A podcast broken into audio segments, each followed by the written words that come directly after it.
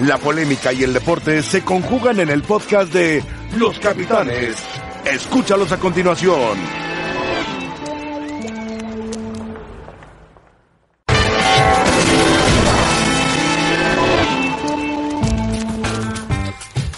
Bienvenidos, gracias por acompañarnos. Estamos en Los Capitanes, es 15 de noviembre del 2019. Juega la selección. Ayer jugó, por cierto, los 17 y está en la final que va a disputar contra Brasil el próximo domingo. Y hoy juega la mayor. Hoy está el Tata Martino, al que elogia el profe Carrillo generalmente. Por supuesto. Al que le encanta, que dice que bien juega, cómo me gusta, qué profundidad, cómo llega, cómo ataca, cómo marca, cómo defiende. Gran gestor y gran conducción técnica del equipo mexicano. ¿Me estás cotorreando? ¿No? Después hablamos en cuestión de gustos. Ah, eso está bien. Gran. ¿Hablaste gran- como gestor?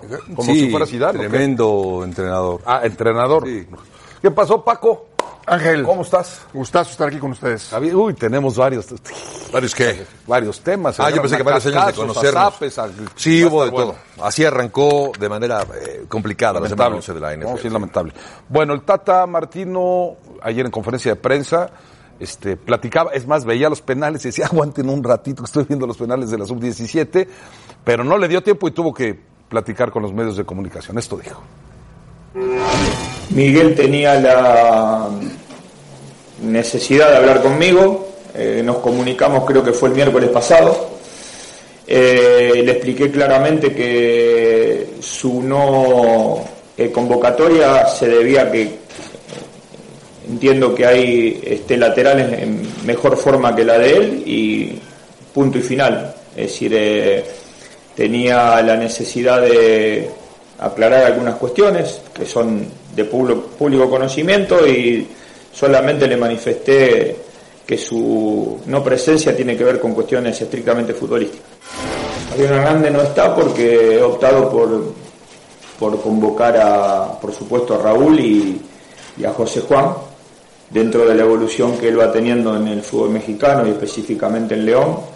Nos parece importante que conviva en un plantel donde hay mixtura entre jugadores grandes y jugadores jóvenes, pero sobre todo teniendo y mirando de cerca este, todo lo que Raúl pueda, hacer y lo pueda ayudar para, para su evolución. Bueno, esto dijo el Tata porque parte de las, las preguntas que frecuentemente se han dado es sobre el Chicharo y sobre Miguel Ayun. ¿Qué dijo Miguel Ayun sobre su ausencia en el Tri? El entrenador me dijo que es una decisión deportiva. Él considera que en mi posición le gustan más las características de otros jugadores. Le comenté que si es por eso, yo siempre trataré de estar en mi mejor versión para pelear por un sitio. A ver, profe Carrillo. Eh, primero, vamos con, con el tema de, del Ayun. Está bien que un entrenador platique con el jugador y le diga o le exponga lo que le dijo el Tata Martino y que después conteste el Ayun. Bueno, primero, eh, cuando tú ves la lista de convocados y no estás, ¿sí? Eh, es porque hay otros mejores que tú o quieren ver a otros jugadores mejores que tú. No tienes por qué preguntar, pero en este caso habló con el Tata y le preguntó por qué no estoy en la selección. Es lo que estoy entendiendo porque no escuché el audio inicial. Yo creo que está bien. Yo creo que contestó perfectamente el entrenador y la Jun se está en su derecho de ¿No es preguntar. por un tema de indisciplina? No, no. ¿No tú piensas que es por un tema deportivo, Mario? ¿Cómo lo tratarías Totalmente, tú? ¿Cómo totalmente. lo tratarías tú si te dicen, oye, el Chicharo y la Ayun Yo en lo no- particular, créeme, eh, yo sé que lo disciplinario es parte de y es algo fundamental, pero a mí en lo particular me interesa el rendimiento, totalmente. El rendimiento. Eh, Paco, tú fuiste seleccionado y me imagino que estaba siempre esperando la lista y querías estar. Pero si te hubiera dicho cualquiera de los técnicos que te dirigió en la selección mexicana que no estás porque mejores que tú, o porque les gusta más otro lateral o otro central en tu caso que tú, ¿qué hubieras contestado? ¿Hubieras contestado algo como lo hizo el ayuno? No, yo, yo nunca le pregunté a un técnico por qué no lo ponía. Tú lo sabes. Punto. O sea, ¿tú piensas que el ayuno y el Chicharo saben por qué no están convocados? Claro. ¿Y por qué no están convocados? No, no, no. Ellos lo saben. Ellos lo saben. Pero tú debes de saberlo, No, no, Paco, no, ellos, con tu experiencia. Es que, no, lo que te, es que no sé, que, no sé exactamente, no soy ni el Tata Martino, ni soy el Chicharo Layún para saber realmente qué pasó. Pero uno como jugador no tienes la necesidad de preguntarle al técnico, no tienes la necesidad y menos como seleccionado nacional.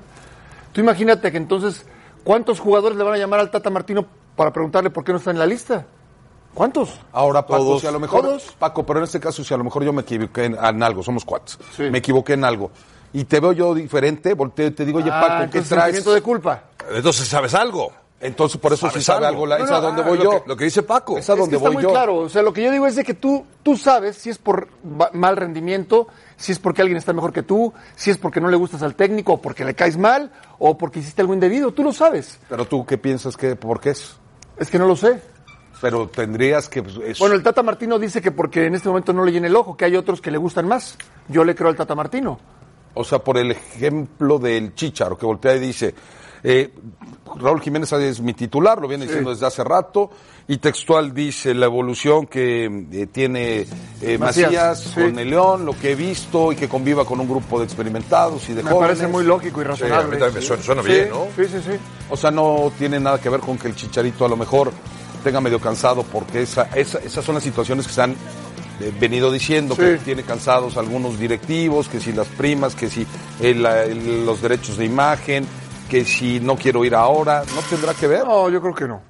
Yo creo que no. Yo creo que está muy claro lo que dijo el Tata Martino y, y no- yo creo que no hay que darle más vueltas al tema. ¿Se está tratando bien el asunto, Javier?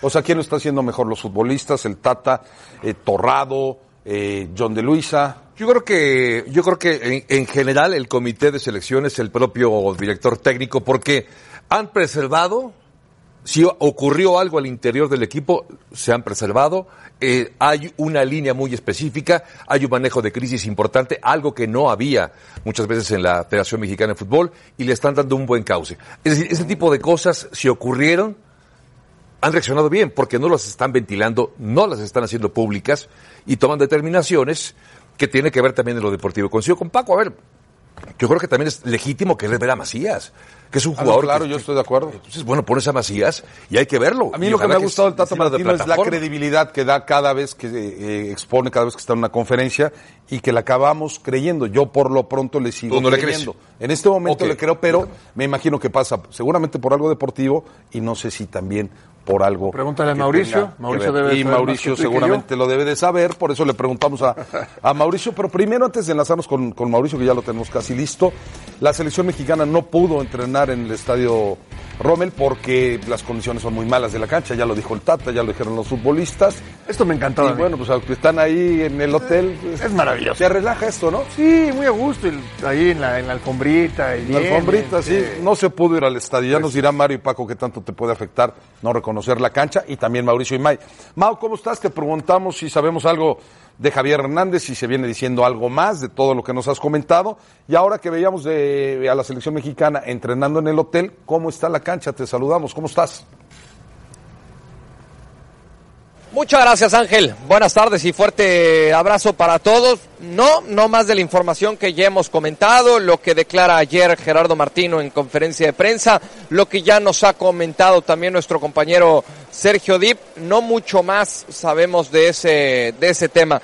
Lo que sí podemos eh, platicar Ángel es del mal clima aquí en eh, Panamá, mucha pero mucha lluvia a lo largo de las últimas tres horas, no ha dejado de llover y de acuerdo al pronóstico del tiempo, todo parece indicar que así seguirá el clima por lo menos hasta las 7 de la noche, tiempo local. El partido, tiempo de Panamá, se va a jugar a las 9 de la noche. Hay que recordar que la selección mexicana ayer no pudo entrenar en el Rommel Fernández por el mal estado del terreno de juego. Más esta lluvia, por supuesto que es un factor a considerar. Sí, claro, será importante checar en qué condiciones está la cancha, sobre todo para ver qué buen o qué fútbol puede practicar la selección mexicana. Mao, hablando de la selección mexicana, ¿cómo se podría parar hoy? ¿Qué, qué once podría presentar el Tata Martino? Más allá de decir, Ángel, que esté confirmado el 11, te puedo decir con lo que ha trabajado Gerardo Martino, con Guillermo Ochoa en la puerta, dos centrales, el caso de Héctor Moreno y César Montes, los laterales, el Chaca Rodríguez por derecha y Jesús Gallardo por izquierda. En medio campo, Edson Álvarez, el volante de recuperación, acompañado por dos interiores, Charlie Rodríguez y Eric Gutiérrez. En el ataque, Roberto Alvarado, Rodolfo Pizarro y Raúl Alonso Jiménez. Con este 11 ha trabajado Gerardo Martino, Ángel.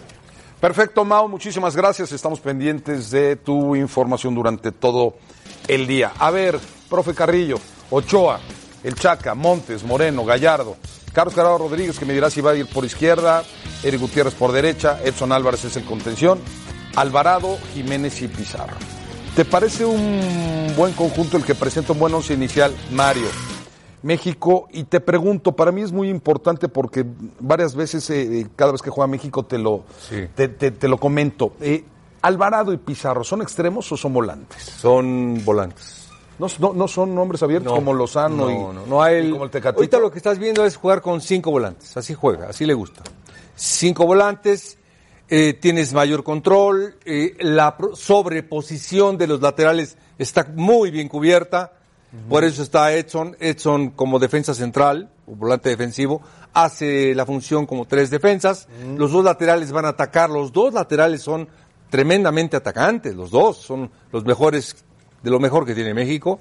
Los volantes son buenos pasadores, pisan el área bien, el Guti anda bien, lo viene el PCB, eh, pero Alvarado y Pizarro son volantes creativos. Te no pediría tú que sabes tanto que no me confundieras. Eh, ¿No es un 4-3-3 entonces? No. Ah, tenemos, que- perdón que te interrumpa. Híjole, es una mala, muy mala, muy, muy mala noticia.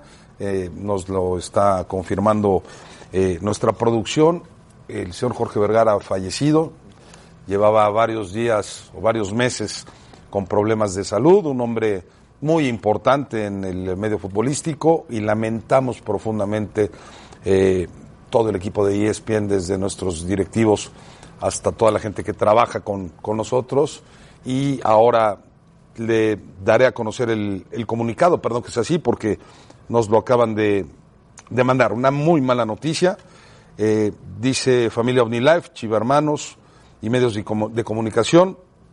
Con profunda tristeza y dolor en mi corazón, les quiero comunicar que mi padre Jorge Carlos Vergara Madrigal, presidente fundador de Grupo OmniLife Chivas, eh, trascendió de esta vida, eh, trascendió de esta vida a causa de un paro cardiorrespiratorio el día de hoy, 15 de noviembre, en la ciudad de Nueva York, Estados Unidos. Mi papá partió rodeado de luz, en eh, compañía de nuestra familia, lleno de amor y bendecido por el profundo cariño de muchos de ustedes que siempre le hicieron llegar.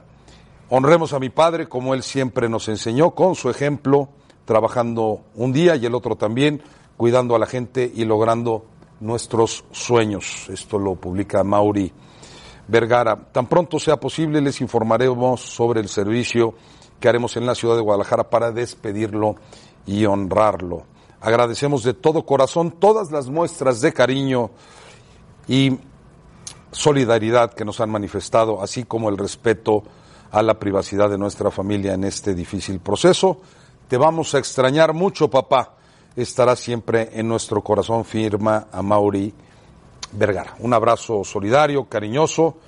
Todos tuvimos la oportunidad de conocer a el señor Jorge Vergara, que en paz descanse. Pésima, pésima noticia, Paco. Tú lo conociste bien. Sí, sí, tuve la fortuna. Tuve la fortuna de conocerlo bien, de compartir tema laboral con él. Tuvo la confianza en mí para trabajar con él. Se lo voy a agradecer toda la vida. Y bueno, eh, no, no hay mucho más que agregar. Un tipo que marcó un antes y un después cuando estuvo presente en el fútbol mexicano, dejó huella como lo hizo en su vida, como lo hizo un tipo que eh, trascendió en la parte comercial, en la parte empresarial y desde luego en el ámbito del fútbol. Eh, descanse en paz y más sincero pésame para toda la familia Vergara. Si se le extrañó en Guadalajara, eh, profe, se le va a extrañar, por supuesto. en este Sin duda, y aparte aumentar que siempre buscó de las Chivas de Guadalajara trascendiera a niveles internacionales. Eh, hizo el estadio, después cambió la cancha, después trajo holandeses, después trajo todo tipo de entrenadores porque él quería ver los primeros planos de Guadalajara. Y, y bueno, por momentos lo logró ahora con Almeida, pero siempre emprendedor, tremendo emprendedor. Y hombre, aquí no hay más ni 4, 4, 2, ni 4, 3, aquí es eh, una pena es para que todos. A, a Jorge Vergara se le pueden cuestionar muchas cosas de las decisiones que llegó a tomar, algunas eh, ostensiblemente equívocas, ¿no? De acuerdo a los, re- a los resultados posteriores. Pero no se le puede cuestionar su pasión por, por sus chivas, por tratar de rescatar este equipo, de llevarlo a un segundo nivel, de, de ser un, un, como ya decía Paco, un parteaguas. No solamente la historia del club, que evidentemente lo es, sino también lo que aportó finalmente al fútbol mexicano. No se entiende la historia de Chivas ahora sin el concurso, sin la entusiasta eh, yo diría, cariñosa intervención de Jorge Vergara en el fútbol. Sí, aquí tuvimos oportunidad de entrevistarlo en Capitanes, de entrevistarlo en Fútbol Picante, de hacer reportajes con él. Nos tocó toda esta creación de un nuevo estilo, de, del estadio que, que, se construyó, de tratar de hacer este Chivas este, un equipo importante. Tenemos a José Ramón Fernández, que por supuesto platicó en los últimos meses y tuvo una eh, constante relación eh, con eh, Jorge Vergara, y también con Amauri hace unos días. José Ramón, tuviste la oportunidad de platicar, fue un asunto muy hermético, poco se sabía, todos estábamos enterados que estaba enfermo lamentablemente y por eso se había alejado de Guadalajara. Una muy mala noticia, José Ramón, ¿cómo estás? Sí, Ángel, saludos y buenas tardes. Una mala noticia, yo la presentía, la esperaba, uh -huh. Por las prácticas que había tenido con, con Amauri, pero bueno, se va un hombre que que simpatizaba mucho con el fútbol, con las chivas, que era un hombre de mercadotecnia, que daba, era un hombre valiente, con mucho impulso, con mucha fuerza, con frases duras, duras para los jugadores, duras para los rivales, que creaba polémica, en fin, un empresario que vino desde muy abajo, que creció, que hizo su fortuna, que lamentablemente tuvo sus problemas familiares, pero dejó una, una buena familia, dejó gente importante, deja al Club de las Chivas no en su mejor momento como él hubiera querido, lo hizo campeón en la época de Almeida. Yo tuve mucha relación con Jorge Vergara y eh, lo empecé a ver enfermo, se lo pregunté, me decía que no, que era un problema de otra cosa, pero yo sabía que finalmente Jorge Vergara, cuando se, se ayudó del fútbol mexicano y se fue a vivir a los Estados Unidos, uh -huh. seguramente era para descansar, descansar con su, su esposa, con su familia, con sus hijos que lo iban a ver, es un duro golpe para el Guadalajara, un duro golpe para el fútbol en general, porque era un empresario audaz, un empresario polémico, un empresario entregado, un empresario que aportó su dinero, que no es poco lo que se tiene que aportar para tener un equipo y formar un equipo de la talla de Guadalajara con puros jugadores mexicanos que son carísimos. Me parece que Jorge Vergara deja un vacío muy serio en el equipo de las Chivas, en el fútbol mexicano en general.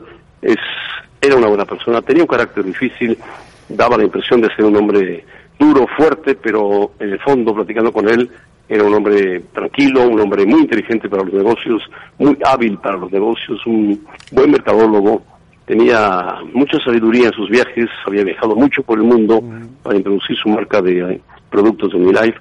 Me parece que se nos va, se nos va un hombre, ojalá surgiera más como él, que enfrentaba la realidad, que no se quedaba callado, que siempre te contestaba el teléfono, que estaba dispuesto a hablar contigo, a polemizar, y hoy queda todo en manos de su hijo Mauri Vergara, que tendrá que echarle muchas ganas por delante, aguantar mucho para levantar al equipo de Chivas en un homenaje a su padre.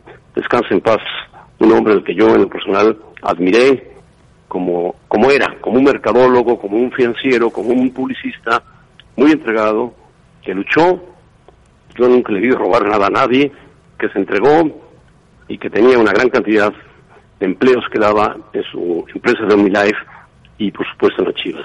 Las Chivas son resultados, OmniLife son resultados económicos. José Ramón Descanse se le pedía que, que vendiera el equipo y tal, y lamentablemente acabó perdiendo la vida, pero decidió no venderlo. Se fue y dijo, no, no lo vendo y no va a haber manera, ¿no? Ni creo que lo, lo quiera vender, él no quería vender nunca el equipo, él no quería mucho el equipo, él estuvo muy pegado al equipo, él iba a los entrenamientos, él viajaba con el equipo, él sufría con el equipo, él luchaba, como dijo él, la única vez que tuve ocasión de, de ser yo el que escogiera al técnico fue justamente cuando llegó Almeida y lo escogí yo personalmente. ¿Que dio resultados? Sí, que después ya se acabó la relación, bueno, pues se acabó, pero por lo menos se fue viendo, viendo campeón a su equipo y es una pena por, por sus hijos, sus hijas, su esposa, su, su gente que lo rodea, que me da mucha tristeza que se haya, se haya muerto Jorge Vergara. Yo sabía ya de fuentes muy, muy cercanas que no se pueden decir, que estaba muy delicado, sumamente delicado, y que podría ser de, un momento a otro el fallecimiento de, de, un gran empresario. Si no quiere decir empresario del fútbol, un gran empresario de, de, México, de los que hacen falta, que arriesguen su capital, que luchen, y que además era un, un gran polemista. Daba gusto hablar con él porque te decía lo que él sentía. Punto. Era directo, franco, honesto. Sobre todo José Ramón creyendo mucho en el mexicano, ¿no? Me parece Sí. que, es- que esa, que esa era una de sus virtudes, siempre hablando de que la selección mexicana podría conseguir mejores cosas, que Guadalajara no necesitaba, y por supuesto no lo hubiera hecho eh, eh, el señor Vergara, eh, tener extranjeros o naturalizados, como que siempre eh, apoyó mucho la idea de, de- de apoyar al, al deportista mexicano también. Sí, él era un hombre que apoyaba todo lo que era nacional, apoyó la empresa no solamente el Guadalajara y Omnilife, tenía una escuela de que era muy buena, en fin, procuraba siempre ayudar a- al que no lo tenía o al que tenía poco, eh, se metía en cuestiones de, de causas difíciles, de ayudas de- complicadas para enfermedades, en fin, me parece que Jorge Vergara deja un, una escuela en Guadalajara, un recorrido en Guadalajara intenso, a lo mejor no maravilloso que digamos en los resultados, pero bueno, Guadalajara es un equipo que vive exclusivamente de jugadores mexicanos y le cuesta trabajo conseguirlos y los que hay sienten que son, bueno, mejores que Zidane cualquier futbolista de cualquier parte del mundo. Y ahora la, la ascendencia, que a Mauri, a Mauri Vergara tendrá que echar adelante eso, olvidarse un poco del cine, trabajar intensamente en OmniLife, trabajar intensamente en el club de fútbol, descargarle a, a Peláez gran parte del manejo deportivo, si se queda Atena, descargar la Atena la cuestión técnica y eh, tratar de levantar a un equipo de las Chivas en homenaje a su padre, que descanse en paz. Jorge Vergara, un gran amigo y un apasionado del fútbol. Eso tendría que hacer eh, ahora Guadalajara, ¿no? Sus futbolistas, José Ramón, Ricardo Peláez, Amauri, tratar de levantar al, al Guadalajara, que también ha venido a la baja. Sí, ha venido a la baja porque eh, la materia prima es mexicana y la materia prima en México se cotiza muy fuerte y cuando quieres ser un mexicano más o menos relevante, pues se te, deja pedir 50 millones de pesos, como el caso de Marco Fabián. O sea, locura, locura porque el mercado está muy inflado y el jugador mexicano siente que, que es maravilloso, es más el Guadalajara, es parte de, de la selección sub-17, Guadalajara, Pachuca, Monterrey, Atlas, son los que más aportaron a esa selección que iba a jugar la final el próximo domingo frente a Brasil. Pero bueno, las básicas del Guadalajara, dieron jugadores, ahí está el, uno de los mejores dado, que fue el Chicharito, y así, así dio varios, y los dejó ir, los dejó ir en sacrificio del equipo de las Chivas, en beneficio del Guadalajara, en beneficio del jugador. Bueno, yo lo único que deseo es que a Mauri, que es de otro carácter diferente al del padre, salga entusiasta, salga duro, fuerte y pese, pese como debe pesar el Guadalajara. José Ramón, te mandamos un abrazo, ¿eh? Gracias por tomarnos la llamada.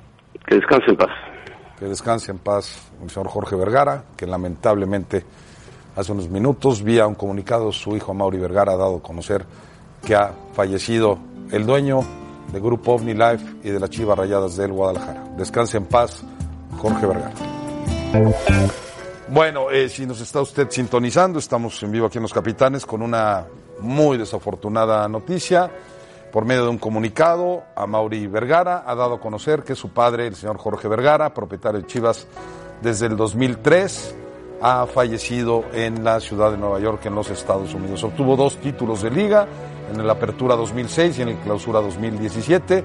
Consiguió otros cuatro títulos, Copa MX, la CONCACAF y la Supercopa. Y hoy lamentablemente ha fallecido. Eh, Paco, te lo pregunto a ti porque Jorge Vergara te contrató como presidente deportivo de Guadalajara y nos puedes tú ampliar pues más de lo que la gente quisiera saber de, de- de Jorge Vergara, cómo era, eh, el trato, qué le significaba a Guadalajara. Sobre todo eso me refiero, qué le significaba a Guadalajara y qué le significaba el trabajo de todo lo que Sí, él, estaba haciendo Chivas. él, él cuando, cuando me contactó y cuando habló conmigo y depositó toda su confianza, era con la ilusión de ganar el, el- el torneo de CONCACAF para ir al Mundial de Clubes. Era su gran ilusión y, y me lo dijo. Él quería el Mundial de Clubes, tenía la idea de ser el mejor club del mundo. ¿sí? Y era válido, y era válido. Él quería competir con los mejores, ir a un Mundial de Clubes, pelearle de tú a tú al que fuera. Eh, y se consiguió, y se consiguió después en el Mundial de Clubes, las cosas no salieron eh, como él hubiera esperado. Yo destaco de él el cariño que le tenía a su gente.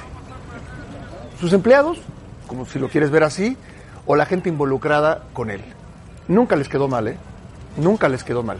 Pudo haber tenido tropiezos, pudo haber, como todos, pudo haberse equivocado en algunas decisiones, pero un tipo cabal, era un tipo de palabra, un tipo, un emprendedor, un tipo innovador, un tipo, un empresario exitosísimo que quiso incursionar el fútbol y se dio cuenta, y me lo llegó a platicar, que el fútbol era mucho más complicado de lo que él se imaginaba. Imagínate un empresario tan exitoso que te diga que el fútbol era más complicado de lo que él se imaginaba, de lo que se imaginaba. Y después, bueno, los temas de salud lo alejaron precisamente de, Chivas. La También un conflicto muy serio que tuvo.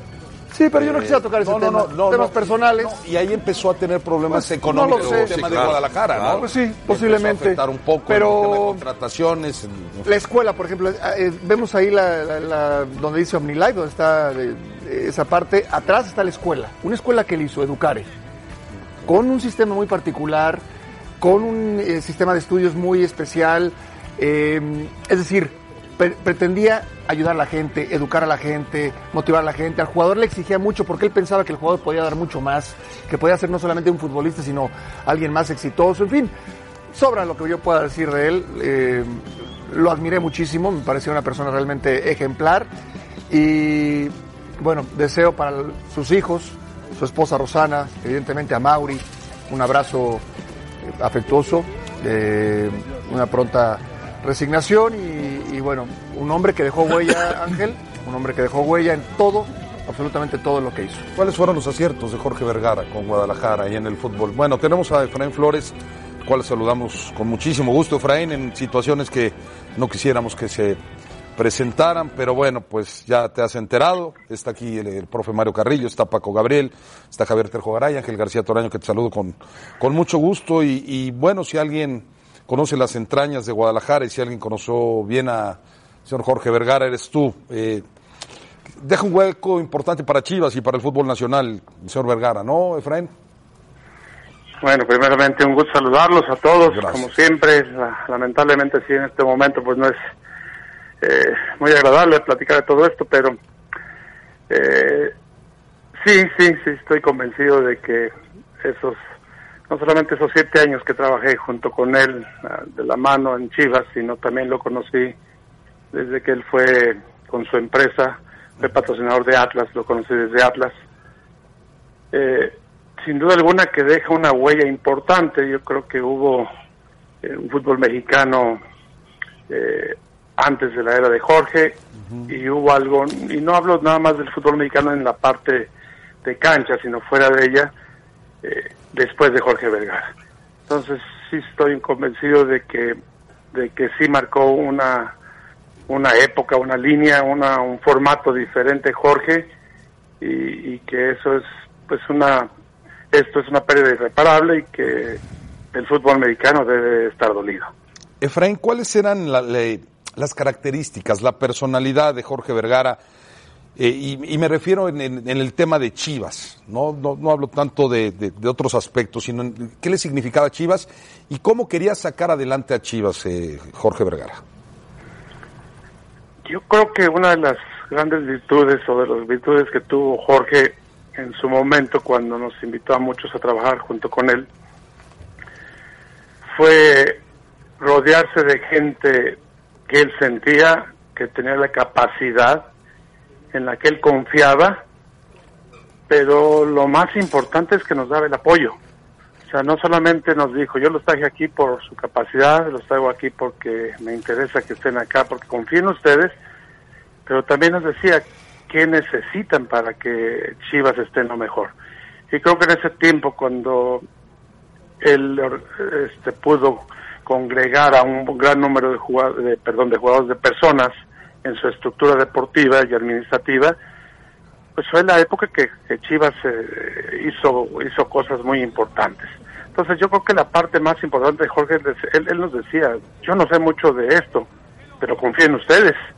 Por eso los traje y por eso les doy el apoyo. Y eso es lo, algo que a mí me dejó muy marcado eh, en esa parte, ¿no? De que confiaba, eh, te traía, pero te apoyaba, pero también te pedía el resultado. Te decía, te voy a dar todo, pero también necesito los resultados. Y esa es la parte que, que, eh, nos dejaba trabajar a gusto. Yo te puedo decir que en los tiempos que estuvimos ahí, inclusive cuando me tocó dirigir el equipo, era muy raro que te llegara a, decir algo, que te regañara, que te llegara. él, él confiaba mientras que los resultados estaban dándose, él siempre confiaba en ti y te, y te se decía qué más necesitas, qué ocupas. Y es la persona que estaba al pendiente de lo, de lo que necesitabas en la parte humana, en la parte personal, y, y menos preocupado tanto en la parte, en la parte de los resultados, porque los resultados él sabía que tarde o temprano le iban a llegar y eso a mí me dejaba muy claro el, el trabajo que hicimos juntos. Efraín, ¿en qué era diferente Jorge Vergara a los directivos que tú has conocido a lo largo de tu carrera en el fútbol? Pues yo creo que esa, esa es la parte, ¿no? Porque muchos te dicen confío en ti, eh, tienes la capacidad, pero a veces no te dan todo el apoyo.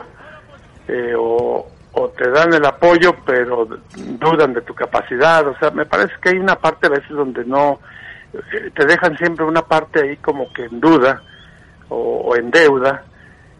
Más aparte con él, yo siempre sentí esa, esa, esa, aparte de esa afinidad, sentíamos ese apoyo, o sea, todo lo que te decía, también para mal, ¿eh? Cuando te decía, esto no me gusta, o esto no va, era no va y no va, ¿eh? O sea, era una cuestión de, era muy parco en su manera de hablar, ustedes lo conocen, en su manera de expresarse, y cuando decía va, era porque iba con todo, y cuando decía no va, era porque él sabía que estaba convencido que no iba, entonces esa es la parte que yo creo que con él, a diferencia de otras partes, si te decía sí, era porque era así un convencido en todos aspectos, hasta que algo le quitara la parte del convencimiento por lo que te había dado el apoyo y la confianza.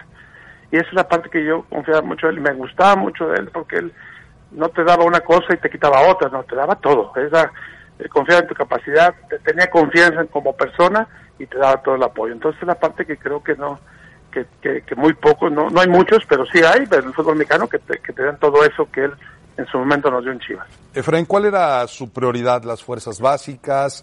¿El eh, futbolista mexicano? ¿El tema de contratar a los mejores? ¿Qué tipo de técnicos buscaba? ¿Cómo le gustaba que se trabajara de manera interna? Porque confiaba, yo lo decía hace rato, mucho en el deportista mexicano, mucho en el jugador mexicano. Hablaba de la selección mexicana y decía, vamos a llegar a ser campeones del mundo. Aparte de que su empresa siempre decía que él buscaba tener lo mejor, porque confiaba en la gente, él en el fútbol también era lo mismo. Cuando yo recuerdo muy bien cuando me contrata y que me habla, él me decía que, que inclusive yo recuerdo una anécdota, le decía, oye Jorge, yo llevo 13 años, casi 14 años trabajando en Atlas. Entonces, a lo mejor te- esto te va a cargar un problema, ¿no? De llevarme a Chivas. Y él me dijo, no tengo ningún problema, yo quiero que estés acá porque necesitamos juntos formar a los mejores jugadores del fútbol mexicano porque confío en el mexicano y quiero tener las mejores fuerzas básicas de, México porque aparte de que confío en el mexicano, eso me va a dar para que tener un, un, un buen un primer equipo de una manera muy excelente. Entonces él, su confianza en el, en el jugador mexicano, su apuesta prácticamente siempre era al, desarrollo de jugadores. Sí, al, al primer equipo siempre apostaba, pero su apuesta grande era mucho a las fuerzas básicas. De hecho, cuando yo le dije, oye, pero voy a necesitar esto, esto, otro, esto, otro, llevarlos a torneos internacionales, lo que quieras, no hay ningún problema, nada más fundamentamelo y con mucho gusto. O sea, todo eso nunca nos, nos frenó una sola, una sola eh, cosa que fuera para el desarrollo y que nos sirviera para el desarrollo del jugador de fútbol de Chivas. Entonces, su apuesta fuerte, sin duda alguna, fue el, el- el generar sus propios jugadores con la filosofía que él quería, con la manera, sobre todo en la parte humana que él siempre apostó y decía que el, el ser humano era prioridad y era la- lo primero que el, que el jugador de fútbol. Y eso siempre nos recalcaba a todos. Piensen que tienen seres humanos, no tienen jugadores. Piensen que tienen seres humanos. Nos lo recalcaba mucho. Efraín, te mandamos un abrazo, ¿eh? Muchas gracias. Un saludo a todos. Gracias por tomar la llamada. Bueno, Efraín Flores, que siete años trabajó con el señor Jorge Vergara, que lamentablemente ha perdido este día la vida. Volvemos, estamos en los capitanes.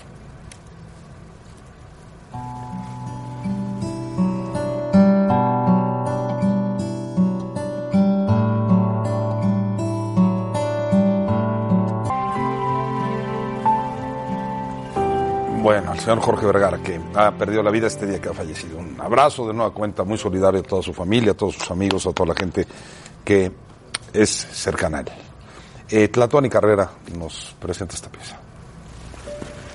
Bienvenido, dice la última publicación en la cuenta de Twitter de Jorge Vergara. Muy pocas palabras para un hombre que llegó con tanta estridencia al fútbol mexicano.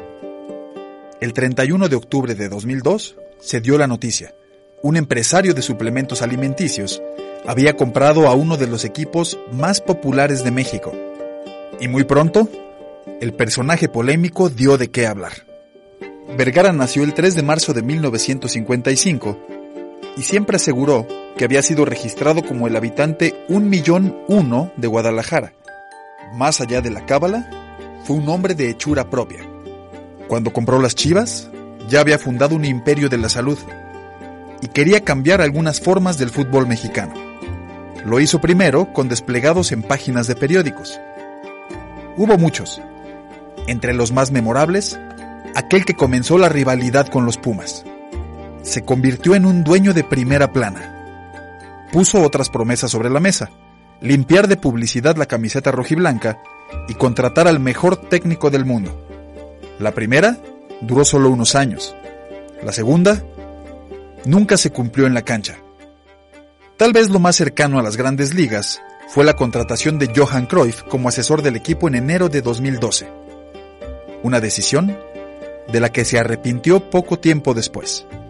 Esa fue parte de lo más criticado de su administración, la inestabilidad que vivió Chivas en el banquillo. Además de que hubo 26 técnicos, el América rebasó al rebaño y se convirtió en el equipo más ganador de la liga. Lo que sí cumplió fue la construcción de una nueva casa. El hoy llamado Estadio Akron dejó atrás al histórico Jalisco, pero también reevaluó la marca Chivas. Pero poco a poco, Vergara dejó de aparecer en la escena. En 2017, dejó su asiento en la serie de televisión Shark Tank, y la última vez que se le vio en público fue el 15 de marzo de 2018, durante la presentación de Francisco Gabriel de Anda como director deportivo, y un día después, en un evento social. Más tarde, hubo dudas sobre su ausencia. Hoy la noticia se confirmó. El fútbol perdió a uno de los protagonistas de los últimos años. Jorge Vergara fue un hombre de blancos y de negros. Nunca caminó por el gris. Y así será recordado. Sí, por supuesto, blancos y de negros. Algunos habrán estado de acuerdo con su forma de trabajar, con lo que ha pasado con Guadalajara. Algunos otros tantos no.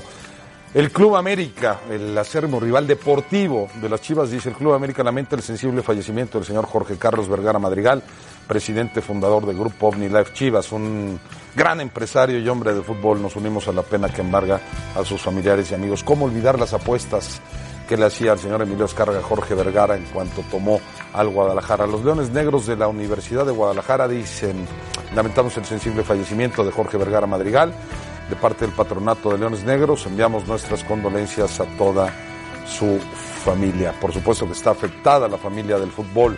Nuestro compañero David Faitelson, que lo entrevistó muchísimas, pero muchísimas veces, dice el legado de Jorge Vergara es hacer de Chivas un club independiente y sólido en materia económica. Le faltó continuidad, pero tuvo también sus buenos y memorables pasajes deportivos. Es una gran pérdida. Chivas lo va a extrañar. Sí, por supuesto que lo va a extrañar Chivas. Vámonos a pausa, regresamos, estamos en los capitales. Volvemos.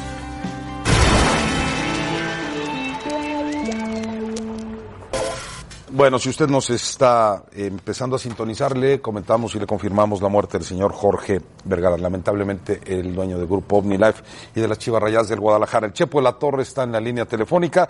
Chepo, te mandamos un abrazo, gracias por tomarnos la llamada en este momento complicado. Tú conoces y conociste bien al señor Jorge Vergara, estuviste en dos etapas con Chivas, fuiste campeón. ¿Cómo era tu relación? ¿Cómo era trabajar con el señor Jorge Vergara, Chepo? Abrazo.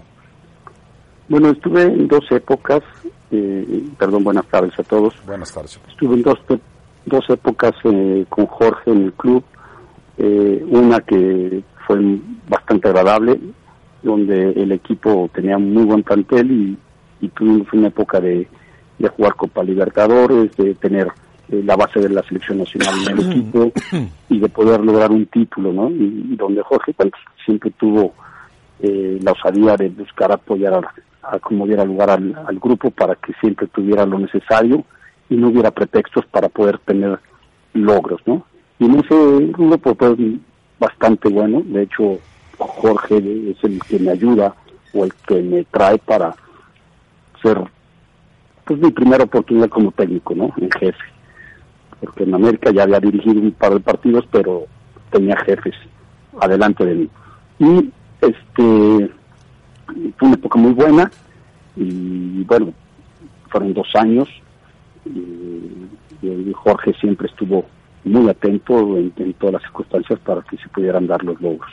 Y la segunda, que fue una situación apremiante donde el equipo estaba a la baja, tuvo pues problemas de descenso, venía arrastrando temporadas malas y, y afortunadamente pudimos reestructurar un poco al equipo donde lo sacamos a flote, se llegó a, a una final de copa y calificamos y todo, pero al final na- fue nada más un año, año un poquito más donde pudimos estar con él, ¿no?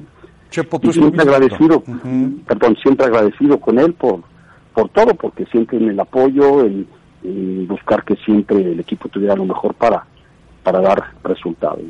Chepo, si alguna familia conoce bien a- al Guadalajara es la tuya, ¿no? Pues, de eso no hay duda. Eh, ¿En qué fue diferente ese Guadalajara de antes al que dirigió Jorge Vergara desde que se convirtió en el dueño del Guadalajara? ¿En qué, en qué cambió este Guadalajara? No, cambió muchas cosas. Definitivamente Jorge le vino a dar otra otra otra vida al club eh, de- desde todo, desde la forma en como el jugador tenía que llegar a, a los entrenamientos más temprano para desayunar y tener eh, mucho más atenciones en todos los aspectos. Eh, volvió a revolucionar lo que fue el Club Guadalajara, ¿no? A veces y cada vez perfeccionándolo un poquito, porque en algunas cosas a lo mejor chocaba contra al- algunos eh, algunos temas, pero siempre buscando lo mejor, queriendo que el jugador tuviera mayor preparación en todos los aspectos, en la educación, en la forma de alimentarse, en su preparación, y que si no llegaba a tener una carrera eh, con muchos logros, bueno, pues de menos tuviera un respaldo que le pudiera servir para después de su carrera. Entonces todos esos aspectos que Jorge quería eh, que, que el jugador siempre estuviera mejor respaldado en todos los aspectos. Chepo, ¿qué tanto va a padecer el Guadalajara la ausencia del señor Jorge Vergara? Bueno, Jorge ya venía tiempo atrás teniendo problemitas ¿no? de salud y pues sí, poco a poco fue delegando la situación en su familia, principalmente en Amauri, y ahora pues a Mauri es el encargado, ¿no? Es parte de heredar las cosas, creo que a Mauri a lo mejor no es tan polémico como lo puede ser Jorge, pero pues creo que algo le debe haber aprendido, creo que es una persona muy preparada que a lo mejor a lo mejor al principio estuvo en otros menesteres que de la cinematografía, pero pero bueno, es parte, ¿no? Y creo que eh, en ese rubro pues, Mauri sabrá hacerlo adecuadamente para que el club siga teniendo una buena línea, que siga poniéndose en los lugares más altos en el fútbol mexicano. Chepo, te lo tengo eh, que te preguntar, estamos en la línea, eres candidato número uno, parece, para Toluca y tendrías opción de regresar a Guadalajara. ¿Cuál de las dos es más viable?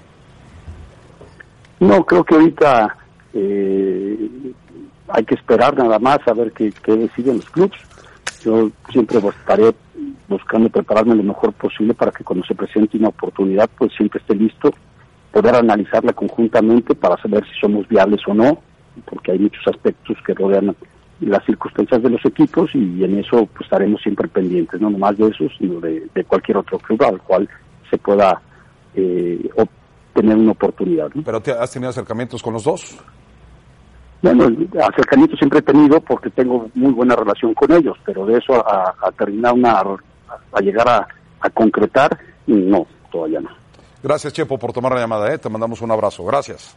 Gracias, igualmente. Hasta luego. Bueno, el Chepo de la Torre, que también, bueno, sí, sí se ha identificado con alguien y con claro. algunas instituciones con el Guadalajara. El que pudo cumplirle a Jorge Vergara su de la primer Torre, título. el Chepo, el Yayo, en fin, una familia relacionada, muy relacionada con las Chivas Rayadas del Guadalajara. Vamos a pausa, señor productor. Vámonos a pausa. De último momento, le recordamos y le comentamos que el señor Jorge Vergara falleció de un paro cardiorrespiratorio.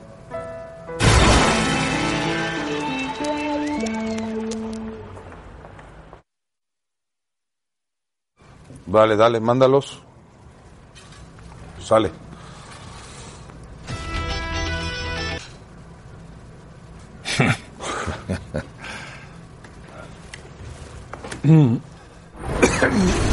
Le recordamos, si usted eh, quiere enterarse de todo lo que pasó con la selección mexicana en su visita a Panamá, sintonice Fútbol Picante esta noche a las 12, tiempo del este, y a las 9 de la noche, tiempo del Pacífico, a través de ESPN Deportes. Le invitamos.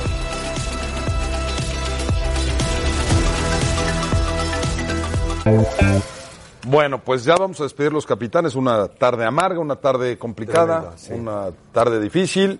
Sí. Y pues esperar, Mario. Yo sabes qué deseo profundamente que el Guadalajara trate de despertar. Es el momento en el que Guadalajara tiene que despertar. Este equipo tiene que tener dimensión. Este hombre, si algo hizo, si algo quería, era trascender a las Chivas, que no fuera Guadalajara, que fuera Barcelona, Real Madrid. De ese tamaño pensaba. Todo mundo, por supuesto, que decía que no entendía de esto, pero la verdad que él siempre quiso que trascendiera este equipo como los mejores del mundo. Por eso a Paco le exigió esta Copa de Clubes. Quería ganarle al Barcelona, quería ganarle al Madrid, soñaba con ese Guadalajara. ¿Y, y por qué no? Porque Guadalajara, es decir, tiene esa estatura, o por lo menos buscaba esa estatura a nivel mundial. Paco, la última vez, y veíamos el reportaje de Teletón y Carrera, donde la última vez que estuvo en las instalaciones sentado en una conferencia de prensa fue en tu presentación. ¿Qué te dijo? Pues que tenía mucha confianza en mi trabajo, estaba muy contento que yo hubiera llegado. Existen problemas fuertes que quizás no le permitieron a él eh, externarse o extenderse un poquito más, pero a mí siempre me dio la confianza y siempre se lo agradeceré toda la vida. Nos tenemos que ir, gracias, Javier. Llevó a este equipo, o sea, la marca Chivas, económicamente, independientemente del ámbito deportivo, económicamente, ¿dónde puso la marca De parte de todo ESPN, un abrazo solidario, afectuoso a toda su familia, a todos sus amigos y a toda su gente cercana. Descanse en paz el señor Jorge Vergara.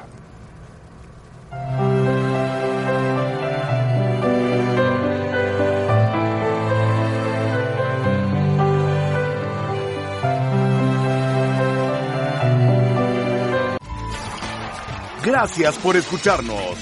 Para más podcasts, busca ESPN Deportes en iTunes y TuneIn.